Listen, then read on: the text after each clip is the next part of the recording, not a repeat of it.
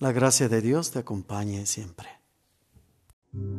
El Evangelio hoy.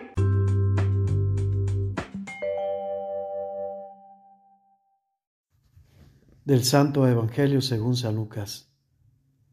Cuando Jesús estaba ya crucificado, las autoridades le hacían muecas diciendo, a otros ha salvado, que se salve a sí mismo, si Él es el Mesías de Dios, el elegido. También los soldados se burlaban de Jesús y acercándose a Él le ofrecían vinagre y le decían, Si tú eres el rey de los judíos, sálvate a ti mismo. Había en efecto sobre la cruz un letrero en griego, latín y hebreo que decía, Este es el rey de los judíos. Uno de los malhechores crucificados insultaba a Jesús diciéndole, Si tú eres el Mesías, sálvate a ti mismo y a nosotros. Pero el otro le reclamaba indignado, Ni siquiera tienes tú a Dios estando en el mismo suplicio.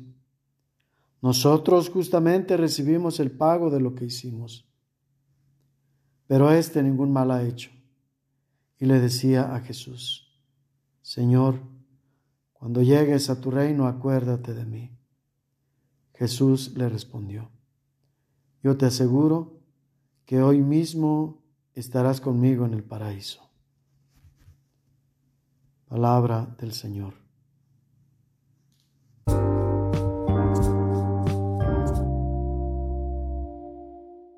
Reflexión. Casi siempre tenemos dos cosas o dos modos de relacionarnos con Jesús. El primero exigiendo o demandando aquello que para nosotros es imposible y sabemos que para Él es posible. El hecho de que sea posible para Él no es el único factor necesario para que Dios haga algo por nosotros. Él que es plena sabiduría,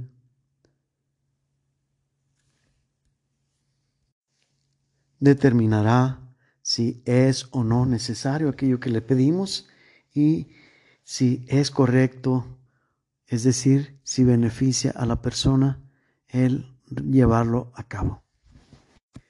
Precisamente fue en esto en que podemos examinar estos dos ladrones. El primero exigía a Jesús lo que podía hacer y el otro reconocía por una parte, nuestra limitación, nuestras malas intenciones, por qué no decirlo,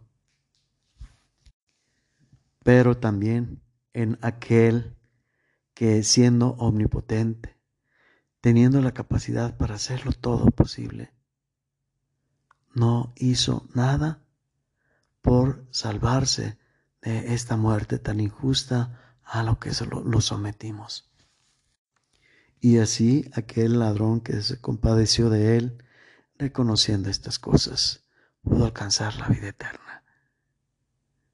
La invitación pues es a realizar aquello que nos toca hacer y evitar aquello que nos perjudica o que perjudica a los demás.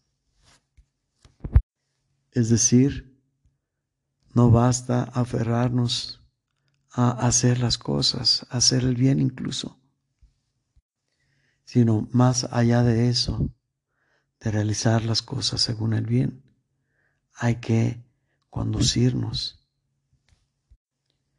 y buscar guiar nuestros pasos a través del camino del bien.